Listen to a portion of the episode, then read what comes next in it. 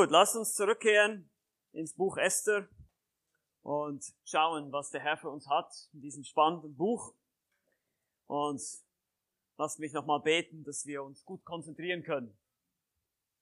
Ja, lieber Vater, wir haben gesungen, mach mich heilig. Und wir wissen, dass wir leider alles andere als heilig sind.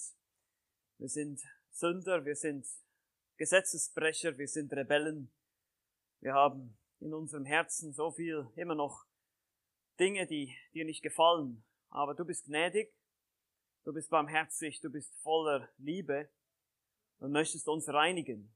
Du willst uns helfen, du willst uns an die Hand nehmen, du willst uns lehren. Und dafür sind wir sehr dankbar, dass du uns unsere Sünden vergibst, dass du deinen Sohn hast leiden lassen, der Herr Jesus Christus, der für uns gestorben ist und auferstanden ist und lebt.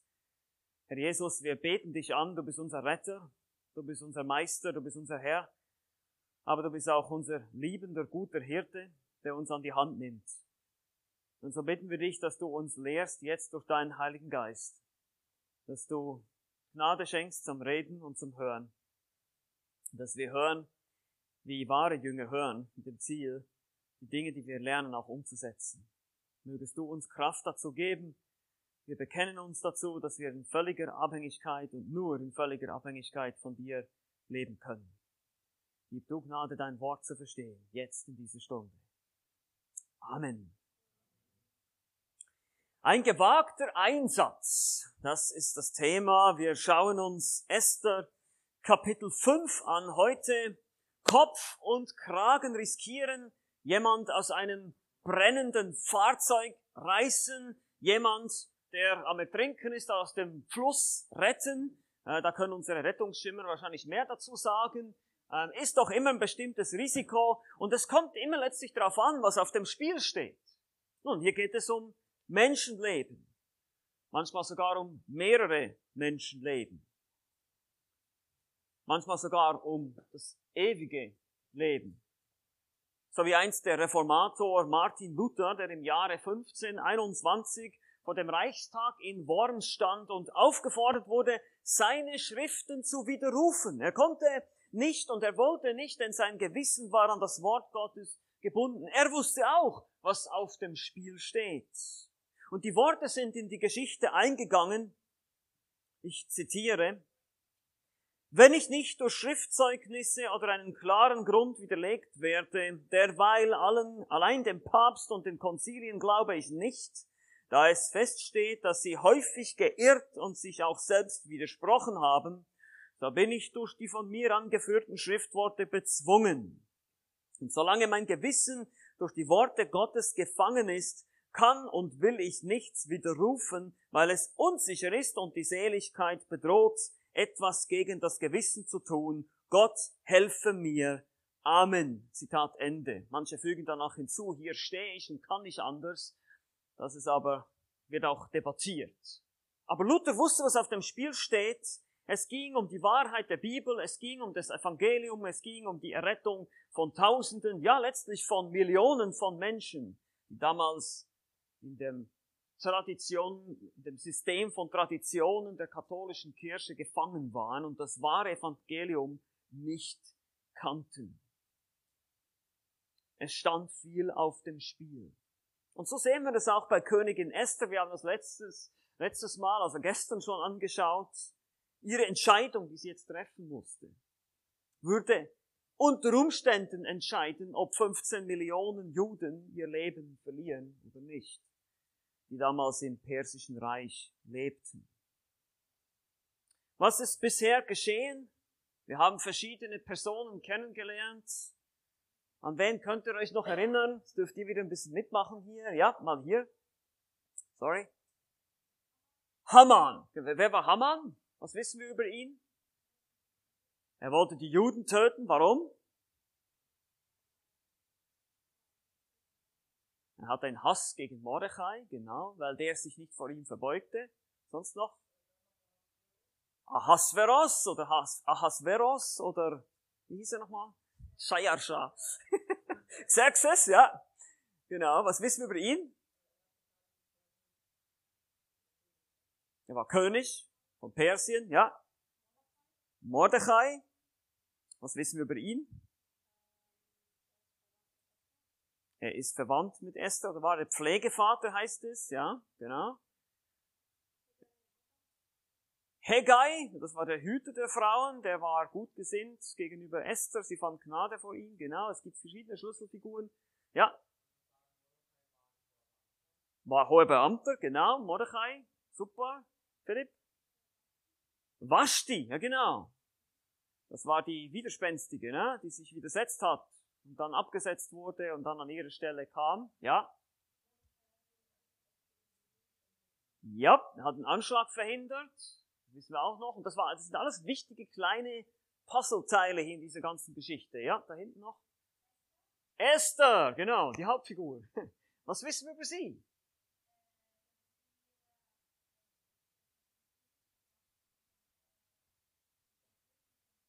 Ja, genau, sie wurde Königin über Persien, ja.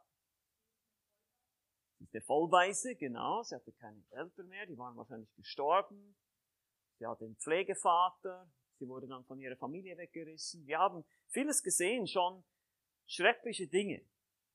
Menschen, die machtgierig sind, eben dieser König, der diese militärische Operation plante, Griechenland erobern, dann haben wir erfahren, das ist da nicht ganz so gelungen.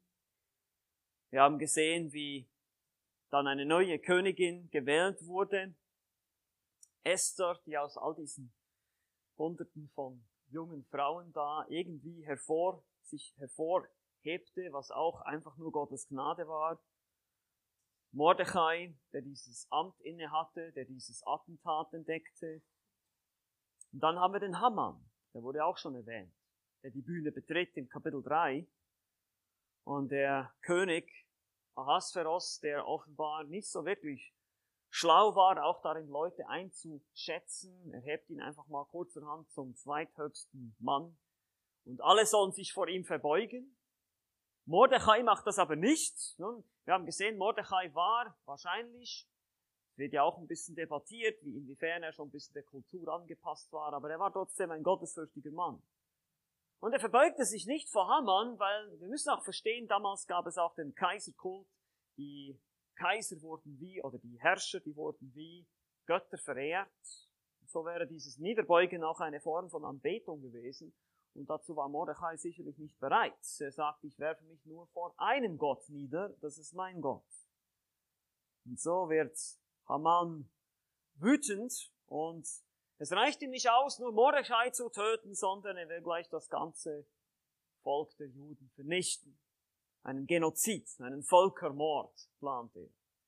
Und wer steckt dahinter? Das haben wir auch noch so kurz festgestellt, obwohl er eben auch nicht erwähnt wird im Buch Esther.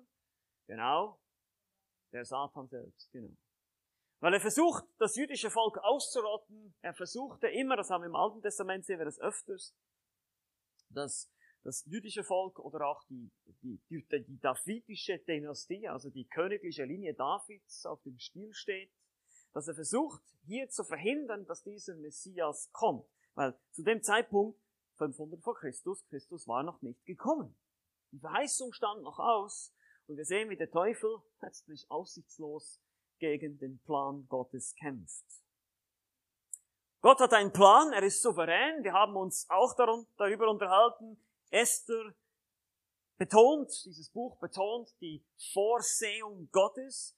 Nun, Vorsehung, ich muss das vielleicht auch mal ein bisschen betonen, das deutsche Wort Vorsehung hat so ein bisschen die Gefahr, dass man es missversteht, dass man denkt, das ist einfach nur Vorherwissen. Gott hat einfach alles vorher gewusst und deshalb hat er sich dann so entschieden und so entschieden und so entschieden. Aber das ist nicht die Idee von Vorsehung in der Bibel. Die Vorsehung Gottes ist ein Lenken, ein Führen der Entscheidungen, der Ereignisse. Gott lenkt das alles. Er hat wirklich alles im Griff.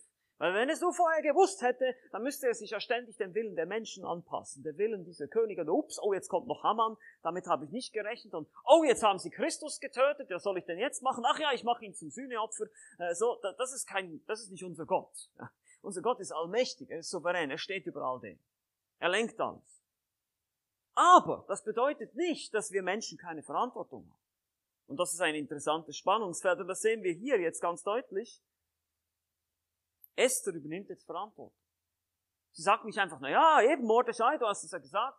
Wenn ich nichts mache, dann wird Hilfe von einer anderen Seite kommen. Also Gott ist ja souverän, der wird das Ding schon irgendwie schaukeln.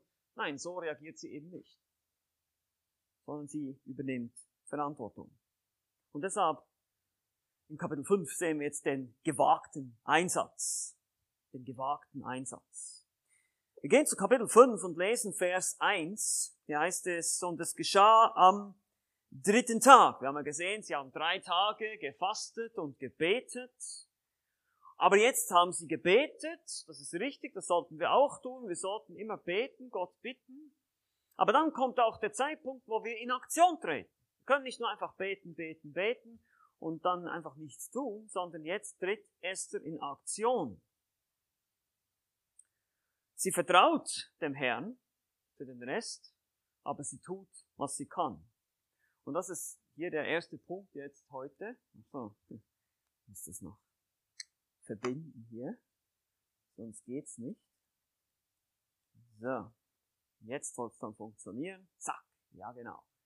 Esther, die geschickte Diplomatin. Wer weiß, was ein Diplomat ist? Ja? Du, ja? Fabian?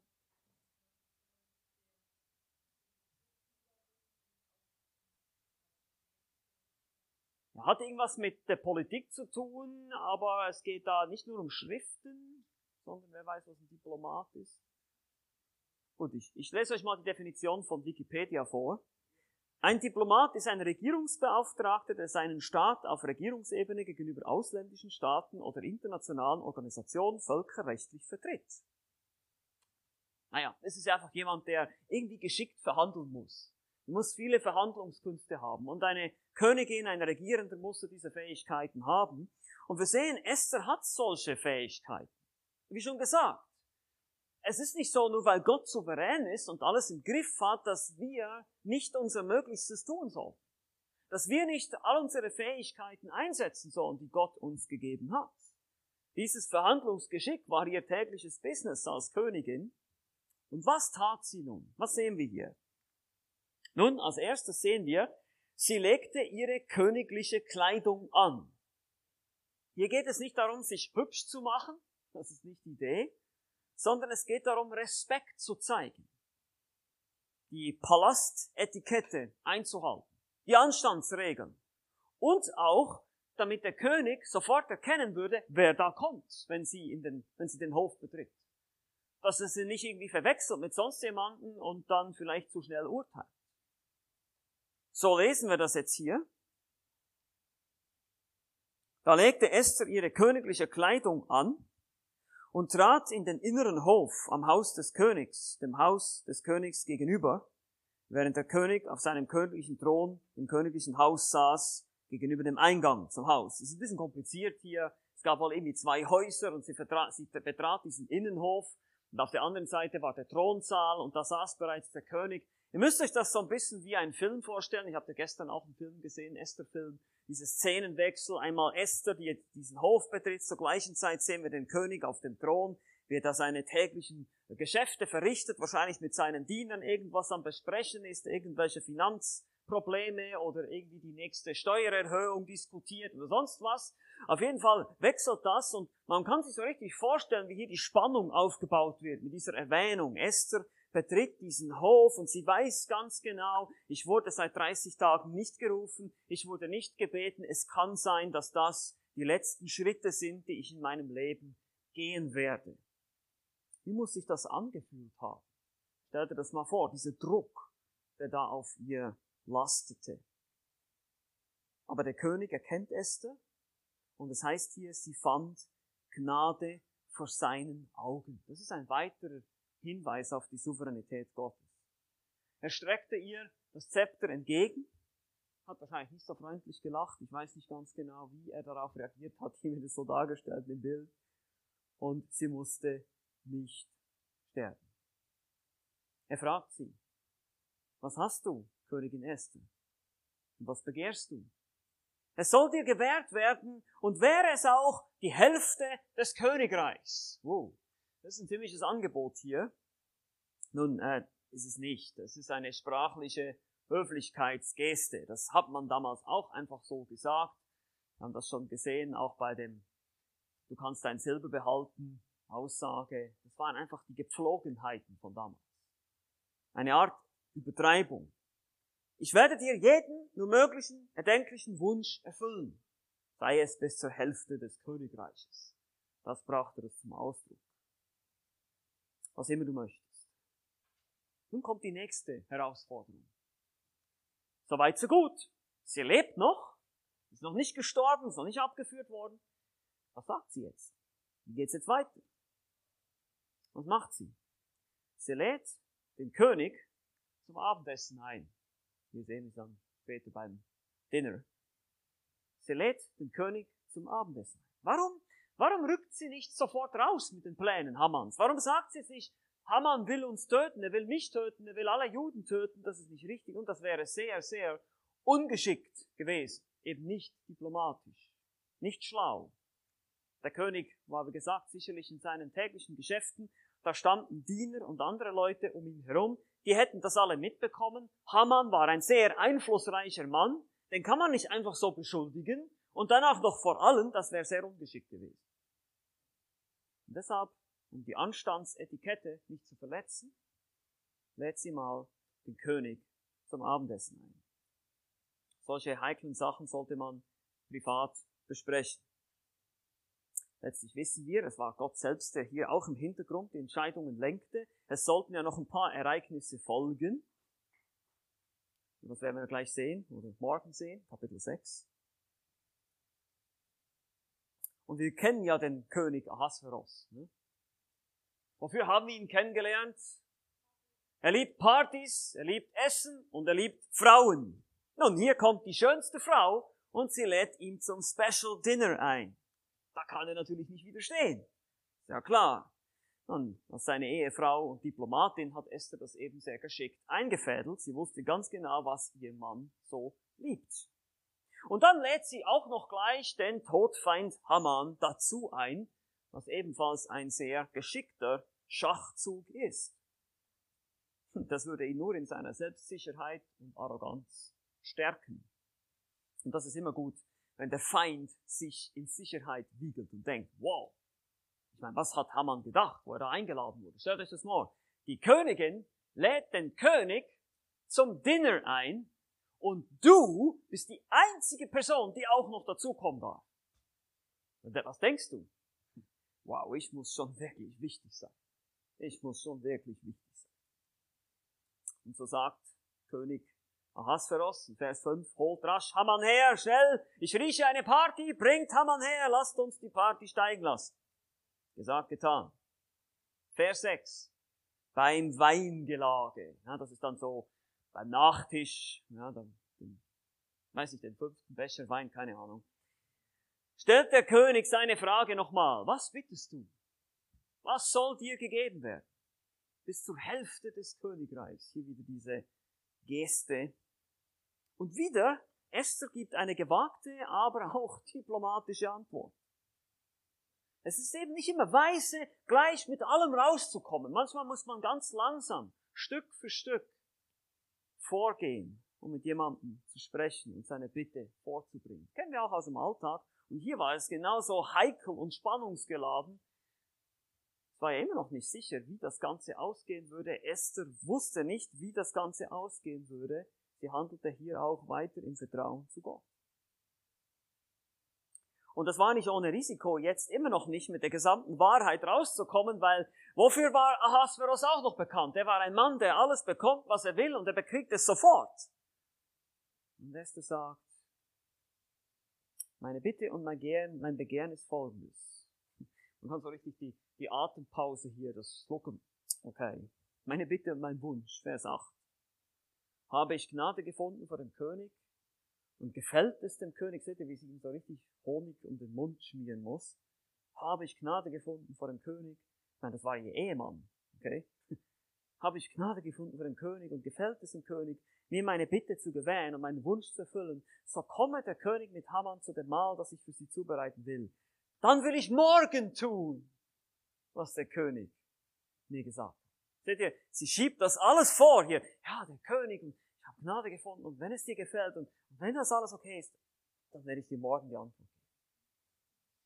Sie muss ihn so richtig einlullen, ja? Sehr professionell, sehr förmlich, sehr diplomatisch.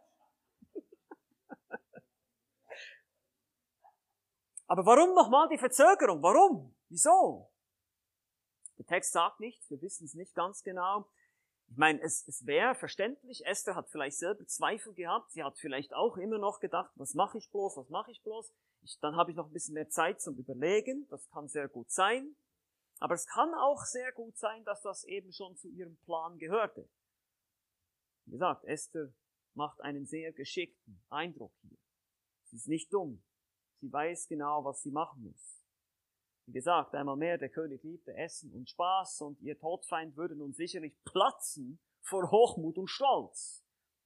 Und aus Gottes Perspektive sehen wir natürlich auch, dass er eben einen Plan hat. In Kapitel 6 werden wir das deutlich sehen. Es mussten eben zuerst noch ein paar andere Ereignisse geschehen. Ist, ist, das nicht irgendwie spannend und faszinierend, wie, wie, wie wir hier dieses Zusammenspiel sehen von von Gottes Lenken im Hintergrund und diesen Entscheidungen, die Esther hier trifft, die sicherlich auch kalkuliert sind, die nicht einfach nur so spontan und irgendwie so aus, aus der Hosentasche gezaubert, das konnte sie sich nicht leisten im Umgang mit so einem explosiven, temperamentvollen, lustbesessenen König. Das kann man nicht machen, da muss man sehr vorsichtig vorgehen. Und Gott lenkte das Ganze in seiner Souveränität. Aber nicht ohne die Entscheidungen der Menschen. Der liederliche Lebensstil des Königs, der machtgierige und stolze Haman, aber auch der gerechte Mordechai und die mutige diplomatische Esther, alle spielen eine wichtige Rolle darin, den Ratschluss Gottes auszuführen. Die Frage ist nur, die einen sind Teil des Problems und die anderen sind Teil der Lösung. Haben wir gestern auch gesehen. Und diese Entscheidung musst du auch treffen. Wirst du Teil des Problems sein und wirst du Teil der Lösung sein aber Gott wird so oder so an sein Ziel kommen. Vers 9 finden wir nun, dass der Plan Esthers wohl aufging und Haman platzt vor Stolz. Und das ist der zweite Punkt hier. Haman platzt und verpatzt. Wir werden es gleich sehen. Er macht jetzt Fehler. Haman ging an jenem Tag fröhlich und guten Mutes hinaus. Vers 9. Kann sich das gut vorstellen. Wie schon gesagt, er wurde als einziger an dieses Bankett geladen. Niemand sonst. Ich muss wohl ein sehr wichtiger Mann sein. Er platzt förmlich vor Stolz und Freude und Selbstverherrlichung. Eine Nadel hätte wahrscheinlich gereicht. Boom! Dennoch gibt es eine Sache, die ihm die Stimmung vermisst. Es gibt eine Sache. Wäre doch da bloß nicht dieser Jude Mordechai, dann wäre alles besser. Wenn da nur nicht diese eine Sache wäre in meinem Leben, dann wäre alles perfekt. Haben wir dieses Gefühl auch manchmal? Ein Irrtum. Mordechai saß am Tor, oder er sah ihn am Tor, und da war er nicht mehr happy. Der stand nämlich nicht auf und verbeugte sich nicht vor ihm, obwohl er ein so wichtiger Mann war, dass ihn Königin Esther sogar zu ihrem persönlichen Bankett und dann auch gleich zweimal hintereinander weg zu ihrem persönlichen Bankett eingeladen. So kommt er nach Hause und er muss seinen Ego-Trip weiter ausleben in Vers 10. Er trommelt seine Frau und seine Kumpels zusammen und in Vers 11 lesen wir dann, und Haman erzählte ihnen von der Herrlichkeit seines Reichtums, von der Menge seiner Söhne und wie ihn der König so groß gemacht hat und ihn über die Fürsten und Knechte des Königs erhoben habe. Auch sprach Haman und die Königin Esther hat niemand mit dem König zu dem Mahl kommen lassen, das sie zubereitet hat, als mich. Und ich bin auch morgen mit dem König zu ihr eingeladen. So achtet euch mal auf die Pronomen hier. Die Pronomen, sein Reichtum, seine Söhne, ihn groß gemacht, ihn erhoben. Die Königin hat niemand außer ihn eingeladen. Der ist richtig auf dem Ego-Trip hier, der Mann. Da wird einem fast übel, so nur beim Lesen, wenn man das liest. Es war die perfekte Stimmung, aber diese perfekte Stimmung wird zerstört durch den Juden Mordechai. Solange der da im Tor des Königs sitzt, gibt es keinen Frieden für mich. Vers 13. Und jetzt kommt die Reaktion seiner Frau. Nun hier, die, ähm, wenn wir das lesen, in Kapitel 5, Vers 14 heißt es, da sprachen seine Frau Seres und alle seine Freunde zu ihm. Aber das Wort sprachen ist eigentlich ein dritte Person Feminin Singular. Sie sprach. Im Hebräischen kann man das sehen, das Verb hat eine andere Form. Es ist wahrscheinlich die Frau, die hier die Anführerin und Anstifterin ist und dann die Freunde natürlich mit in den Chor einstimmen. Was ist ihr Vorschlag? Niederträchtig, schlecht, so wie er selbst, der Hamann, ist auch seine Frau. Man soll einen Holzstamm zubereiten, 50 Ellen hoch, dann sage du morgen dem König, dass man Mordechai daran hängen soll. So kannst du fröhlich mit dem König zum Mahl gehen. Das gefiel Haman gut. Und er ließ den Holzstamm zubereiten. Manche sagen auch, dass es ein Galgen war, aber wir müssen uns, dürfen uns nicht einen Galgen vorstellen wie aus den Wildwest-Filmen. Das war wahrscheinlich eher so ein Stamm, an dem die Menschen aufgespießt wurden. Wir wissen auch aus der Geschichte, dass die Perser letztlich die Kreuzigung erfunden haben und die Römer haben es dann weiterentwickelt. Auch die Phönizier waren daran beteiligt. Also eine Art Vorform von Kreuzigung. Man würde diese Person an diesen Stamm irgendwie aufspießen, anbinden und da einfach sterben lassen. Es war eine schreckliche Exekutionsmethode. Der Holzstamm ist insgesamt 23 Meter hoch. Wahrscheinlich stand er auf einem Gebäude, das ist ein bisschen sehr hoch für einen Stamm, aber es ging letztlich darum, dass alle ihn sehen konnten. Letztlich sehen wir auch am Schluss, dass er sogar vom Palast aus zu sehen war. Aber das ist ihr Vorschlag. Ich habe eine Idee, Haman. Damit du wieder glücklich sein kannst, geh morgen zum König und schlage ihm vor, Mordechai zu exekutieren. Tolle Idee. Tolle Idee. Aber lasst uns hier ein bisschen innehalten und nachdenken. Wir werden ja gleich morgen dann sehen, wie das weitergeht, wie sich dann das Blatt wendet und so weiter. Wir haben hier jetzt diesen, diesen Moment, diese Momentaufnahme. Auch wieder diese Schlechtigkeit, diese ganzen mordlustigen Gedanken, diese schlimmen Dinge. Und wir können uns ein paar Gedanken machen. Hier sehen wir nochmal den Haman, wie er wütend ist, weil Mordechai sich immer noch nicht vor ihm verbeugt. Aber lasst uns hier zu ein paar Anwendungen kommen. Einmal mehr, Gott hat alles im Griff, selbst in Lebensgefahr. Esther wagte alles für ihr Volk, aber wir sehen auch, dass sie Gott vertraute. Ihr Fasten, was sie sicher auch beten, beinhaltete, zeugte davon. Wir dürfen wissen, was immer passiert. Gott steht drüber. Und das ist jetzt vielleicht noch einfach. Ich weiß nicht, wer von euch stand schon mal in Lebensgefahr. Gibt's jemanden hier, der das mal erlebt hat? Ja, okay, gibt doch einige. Einige gibt's, ja. Noch nicht viele. Vielleicht habt ihr auch erlebt, dass ein Freund oder ein Bekannter von euch in Lebensgefahr stand. Da könnten wahrscheinlich schon mehr die Hände nach oben strecken. Ich habe das dem Herrn sei Dank auch noch nicht erlebt. Ja, genau. Und dann in diesem Moment zu glauben, Gott hat wirklich alles im Griff, ist nicht so einfach. Aber 5. Mose 32, Vers 39 sagt uns, seht nun, dass ich, ich allein es bin und kein Gott neben mir ist. Ich bin's, der tötet und lebendig macht. Ich zerschlage und ich heile. Und niemand kann aus meiner Hand erretten. Das ist 5. Mose 32, 39. Gott ist Herr über Leben und Tod. Deshalb hat der Herr Jesus Christus, als er auf diese Welt gekommen ist, unter anderem auch Tote auferweckt. Warum? Um zu zeigen, dass er Gott ist. Dass er eben Macht hat über Leben und Tod. Gott hat alles im Griff, auch in Lebensgefahr. Zweitens, der Glaube kostet etwas. Manchmal kostet uns der Glaube etwas. Uns kostet es noch nicht so viel wie andere Menschen auf dieser Welt, die mit ihrem Leben dafür bezahlen, in Ländern, wo Christen verfolgt werden. Aber auch hier kann die Nachfolge Christi etwas kosten. No risk, no faith, singen wir zusammen in dem Lied. Jesus machte das immer wieder deutlich, während er hier auf Erden war. Er sagt in Lukas 9:23, wenn jemand mir nachkommen will, so verleugne er sich selbst und nehme sein Kreuz auf sich täglich und folge mir nach. Jesus sagt, nimm dein Kreuz auf dich. Nun, äh, das heißt nicht, dass wir uns wie so ein Kreuz um den Hals hängen als Schmuck, wie ich schon sagte, auch 500 Jahre später, da noch viel intensiver, im römischen Reich war das Kreuz ein Symbol des Todes. Es ist ein schreckliches, langsames Sterben. Das ist das, was die Leute damit verbunden, wenn sie in ihrem Kopf das Wort Kreuz oder Kreuzigung gehört haben. Und Jesus sagt, du sollst dein Kreuz auf dich nehmen täglich. Du sollst täglich sterben eigentlich. Wie denn? Kann er nur einmal sterben? Nein, das ist natürlich nicht physisch gemeint, das ist bildlich gesprochen. Wir sollen unserem Ego sterben.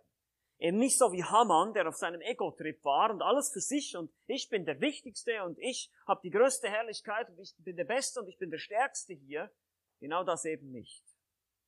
Wir müssen lernen, unsere Wünsche, unsere Träume, ja, vielleicht sogar eine Karriere oder andere Dinge aufzugeben, weil wir Christus treu sein.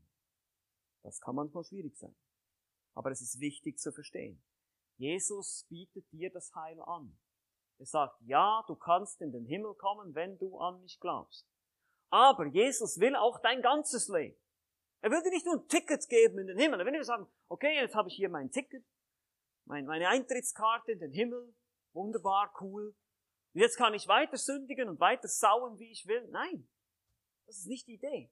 Sondern Christus hat gesagt, du sollst mir nachfolgen, du sollst mir ähnlich werden. Er will dich befreien. Christus will dich frei machen. Weißt du, wovon er dich befreien will? Von dir selbst. Christus will dich von dir selbst befreien. Von deinem Eigenwillen, von deiner Rebellion, von deiner Sünde, von all den Dingen, die in deinem Kopf und in deinem Herzen sind, davon will er dich frei machen, weil diese Dinge knechten dich. Überleg mal, überleg mal, denk mal an, an die Leute, die wir hier sehen im Buch Esther. Haman. Ist Haman frei? Ist Ahasveros frei? Er lebt nach Lust und Laune. Er lebt alle seine Freiheiten aus. Er hat allen Reichtum, alles Geld, alle Frauen, alles, was er sich wünscht. Ist er frei? Nein. Er ist verknechtet. Er ist ein Sklave seiner Lust. Und genau das bist du auch, wenn du nicht zu Christus gehörst und ihm nicht nachfolgst. Und davon wird Christus dich befreien. Niemand, der seine Hand an den Flug legt und zurückblickt, ist tauglich für das Reich Gottes. Lukas 9, Vers 62. Der Glaube kostet uns was. Es lohnt sich, ja. Es wartet auf dich eine Ewigkeit auf einer neuen Erde, unter einem neuen Himmel, in einer Welt ohne Sünde, ohne Krankheit, ohne Schmerz, das absolut, äh, das absolut perfekte Utopia, was was wir uns nur vorstellen können. Alles, was wir hier sehen, nur einfach perfekt. Wunderbar. Ohne Fehler, ohne Sünde, ohne Tod, ohne Schmerz. Das wartet auf dich. Aber jetzt, hier, kostet es uns was. Drittens, Hochmut kommt vor dem Fall. Den Vers sollt ihr auch auswendig lernen. Haman ist ein gutes Beispiel. Eine Tatsache, dass Hochmut selten gut tut. Kennt ihr vielleicht auch dieses Sprichwort? Eingebildet, stolz, hochmütig, wollte er immer mehr Ehre und Ansehen haben. Er war bereit dafür zu töten, Millionen von Menschen zu töten wegen seiner eigenen Ehre. Er wollte Ehre haben. Und bevor wir jetzt zu schnell urteilen und sagen, ah, oh, das bin ich nicht, betrifft mich nicht, dann prüfe dich mal selber. Wann bist du derjenige, der der Stärkste sein will, der unbedingt den Teambattle gewinnen will und wütend wird, wenn sein Team verliert? Dann bist du stolz. Dann sind wir alle stolz. Wir sind sehr schnell so voll von uns selbst und so überzeugt, dass wir die Besten und die Stärksten sind. Oder vielleicht das andere Ende der Fahnenstange, das gibt es auch. Ich bin das Opfer. Oh, alle sind so gemein zu mir. Ich habe Besseres verdient. Das ist auch Stolz. Das ist genauso Stolz. Das ist uns manchmal noch nicht so bewusst. Die Opferrolle oder die Siegerrolle, beides ist Stolz. Stolz kommt vor dem Zusammenbruch und Hochmut kommt vor dem Fall. Sprüche 16, 18. Und hier ein ganz wichtiger. Macht, Reichtum und Erfolg erfüllen nicht. Es lässt sich so einfach daher sagen und doch glauben wir es irgendwo immer wieder. Ist es nicht so? Wenn ich doch nur ein bisschen mehr Geld hätte, dann könnte ich mir dieses und jenes leisten. Ich will diesen Job, weil da verdiene ich mehr Geld als auf jenem Job. Da kann ich mir dieses Auto kaufen eines Tages. Oder diese Kleider oder was immer, wovon du träumst. Haman ist ein Paradebeispiel. Achtet euch mal. E-, egal wie reich, egal wie mächtig er war, es gab immer noch etwas, was ihm seine Stimmung vermieste. Und er sagte, wenn ich Mordechai töten kann, dann werde ich zufrieden sein. Wäre er zufrieden gewesen? Nein, nein, nein. Schreibt euch das hinter die Ohren oder aufs Blatt am besten. Nichts, nichts in dieser Schöpfung wird dich erfüllen. Nichts. Keine Beziehung, kein Reichtum, kein Material, kein Applaus, keine Ehre, nichts in dieser Schöpfung wird dich erfüllen. Warum? Weil diese Schöpfung, diese Erde hier, so schön sie aussieht, ist verflucht. Gott hat sie verflucht. Erwarte nichts von dieser Welt. Sie wird dich nicht glücklich machen, sie wird dich nicht erfüllen. Das kann nur einer, das ist Christus. Nur einer. Und er wird dich in eine neue Welt. Wisst ihr warum? Diese Welt wird vergehen, die wird verbrennen. Denke immer so diese ganzen Klimaschützer und so, die sagen, wir müssen unser Klima retten, wir müssen unsere Welt retten. Ich denke so, meine Güte, ihr wisst noch gar nicht, was da kommt. Wenn ihr mal die Trübsalzeit lest, eine Offenbarung, wenn ihr, wenn ihr mal seht, was Gott alles mit diesem Planeten noch anstellen wird, er wird die Wasser vergiften, die Meere vergiften, da werden diese ganzen Rettet die Wale Leute ausflippen. Aber, ja echt, diese Erde hat ein Ablaufdatum, Leute. Es ist ein Einwegflasche, die wird ihnen einmal vergehen und fertig in den Abfall geschmissen. Die wird nicht bestehen. Nur solange der Herr es bestimmt hat. Und was klammerst du dich noch an diese Welt? Das ist die Frage. Was klammern wir uns noch an diese Welt? An den Reichtum, an die Vergnügungen. So oft fallen wir auf diese schimmernde, auf dieses schimmernde Theater der Welt rein. Speziell durch die Medien vermittelt, wird euch immer wieder gezeigt, das musst du haben. So musst du aussehen, diesen Körper musst du haben, diese Kleider brauchst du, um glücklich zu sein. Es ist alles Lüge, Lüge, Lüge. Es stimmt nicht. Vergesst es einfach. Vergesst es. Das ist Blödsinn. Wir müssen wirklich klar denken und realisieren, nichts in dieser Schöpfung. Und Haman, wie gesagt, ist ein wunderbares Beispiel dafür. Ahasveros folgt ihm gleich nach und es gibt noch viele, viele mehr.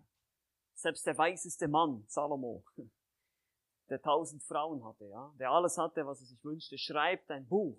Dieses Buch heißt Prediger in euren Bibeln. Findet ihr das in der Weisheitsliteratur? Und da sagt er auch, alles ist wichtig.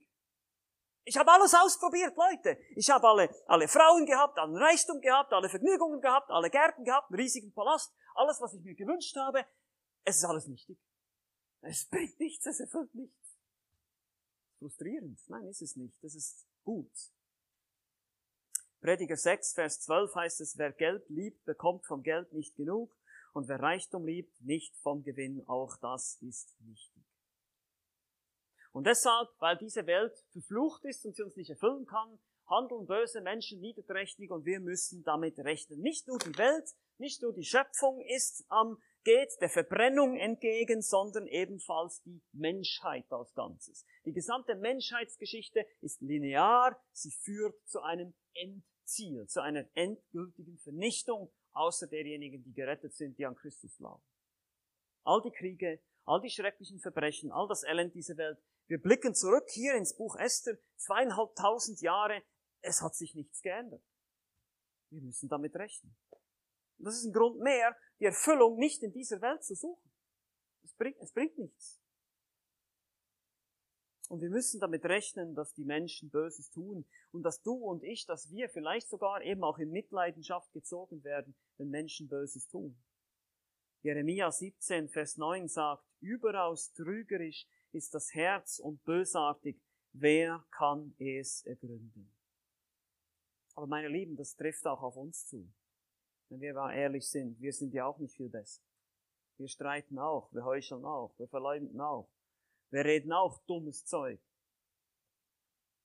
Wir sind genauso schuldig. Und das, das bringt uns zum Kreuz. Das bringt uns zum Kreuz. Hier endet alles, hier beginnt alles. Bei so viel Bösartigkeit, schrecklichen Verbrechen, lasst uns bedenken, was die Bibel über uns alle sagt. Wir sind alle Sünder. Wir erlangen nicht die Herrlichkeit, die wir bei Gott haben. Wir haben versagt. Es ist einfach. Es ist relativ einfach zu beweisen. Wer von euch hat schon mal gelogen? Hand hoch. Wer jetzt die Hand nicht oben hält, der hat gelogen, kann sie auch gleich mit nach oben. Das ist einfach. So. Wie, wie oft müsst ihr lügen? Wie oft müsst ihr lügen, um ein Lügner zu sein? Einmal. Wie nennt man jemanden, der lügt? Lügen. Habt ihr schon mal gestohlen? Vielleicht als Kind. Irgendein 5 Cent Kaugummi mitgehen lassen, sagt man so schön. Ne? Habt ihr schon mal gestohlen? Habt ihr Zeit gestohlen? Habt ihr länger Pause gemacht als nötig? Ah, ah, okay, gut. Wie nennt man jemanden, der stiehlt? Einen Dieb. Okay. Jetzt kommt die nächste Frage. Hast du schon mal gemordet?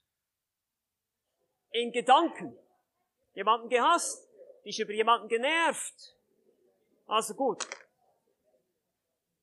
Nach eurem Geständnis sind wir alle Lügner, Mörder und Diebe. Was denkt ihr, was ein heiliger Gott mit einem vollkommenen Standard machen wird mit solchen Menschen? Schuldig oder nicht schuldig?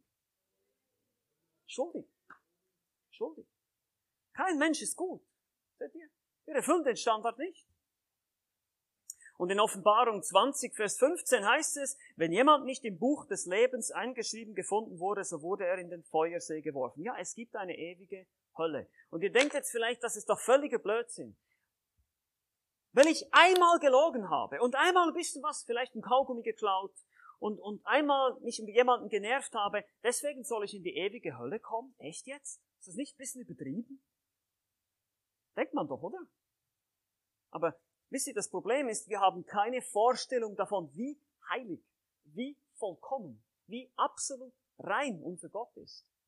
Und wie schmutzig und wie verdorben wir eigentlich sind, das verstehen wir einfach nicht. Weil wir, wir vergleichen uns mit den Nachbarn, wir denken, oh ja, ich bin nicht so schlimm wie der hier und ah, dieser Penner da auf der Straße, also ich bin auf jeden Fall besser als der. Ja, das ist einfach. Vergleich dich mal mit einem absolut vollkommenen heiligen Standard und einen ewigen Gott. Und jede kleinste Sünde ist die schrecklichste Beleidigung für diesen Gott. Und deshalb ist gemäß der Schrift, ist die Hölle angemessen für jeden von uns. Die ewige Pein in Flammen, im Leiden, es hört nicht auf. Nicht tausend Jahre, nicht zweitausend Jahre, nicht eine Million Jahre, es hört nicht auf. Du hast einen unzerstörbaren Körper, du kannst nicht sterben, du kannst aber alle Schmerzen spüren, die man nur spüren kann. Musst dir das mal vorstellen. Es ist dunkel, es ist finster, du siehst niemanden, du kannst mit niemandem Gemeinschaft haben, da ist nichts von Party in der Hölle in so einem Blödsinn, das gibt es nicht. Es ist ein schrecklicher Ort. Und deshalb ist es so wichtig, dass ihr euch Gedanken macht darüber, ob ihr dahin wollt. Und Gott sagt, es muss nicht sein. Es muss nicht sein. Es gibt Rettung am Kreuz. Die Königin Esther damals musst auch du Gott vertrauen. Sein Verheißen. Wir können nicht durch Werke, nicht durch irgendwelche guten Taten errettet werden, das geht nicht. Gott versprach, sein Volk zu bewahren, er tat es auch. Und Gott verspricht, jeden zu retten, der an Christus glaubt, und das wird er auch tun. Glaube heißt Vertrauen. Glaube heißt, ich vertraue allein darauf, was Christus getan hat. Nur auf Basis dessen, was Christus getan hat, kann ich in den Himmel kommen. Nur wenn ich darauf vertraue. Und so, wenn du heute hier bist, noch einmal, und Christus nicht kennst, dann bitte ich dich, überleg dir das wirklich. Sprich mit ihm. Er hört dich. Gott ist allwissend, er ist allgegenwärtig, er sitzt direkt neben dir. Er wartet nur darauf, bis du mit ihm redest. Das ist einfach bei ihm. Ist so schön. Du kannst, er kann dich nicht missverstehen. Er sieht dein Herz, er sieht deine Gedanken. Das ist wunderbar. Er ist der beste Gesprächspartner. Er wird nie etwas falsch verstehen. Andere Menschen verstehen uns machen manchmal falsch, aber, aber Gott nicht. Und so vertrauen wir seinen Verheißungen, was er selber gesagt hat, wer mein Wort hört und dem glaubt, der mich gesandt hat, das ist Jesus, der hier spricht, der hat ewiges Leben und kommt nicht ins Gericht, sondern er ist vom Tod zum Leben hindurchgegangen. Und das ist das, was ich dir wünsche, dass du das von diesem Camp mitnimmst. Dass du entweder ermutigt bist und sagst, ja, ich freue mich darüber, dass ich Christus kenne und das ewige Leben habe und mehr brauche ich nicht. Alles andere kann mir eigentlich gestohlen bleiben. Das heißt nicht, dass wir nicht gutes Essen genießen und Spiele und Spaß haben dürfen, aber denk daran, all diese Dinge werden dich nicht erfüllen. Lebe nicht dafür. Lebe nicht dafür. Lebe dafür, Gott zu gehorchen und seinen Willen zu tun. Jesus schenkt ewiges Leben, geistliches Licht, Orientierung in einer Zeit der Orientierungslosigkeit. Und Christus ist am Kreuz gestorben, um zu bezahlen für deine Schuld. Lass dich noch heute retten, wenn du noch nicht gerettet bist. Darüber lasst uns nachdenken. Amen. Lass mich noch beten.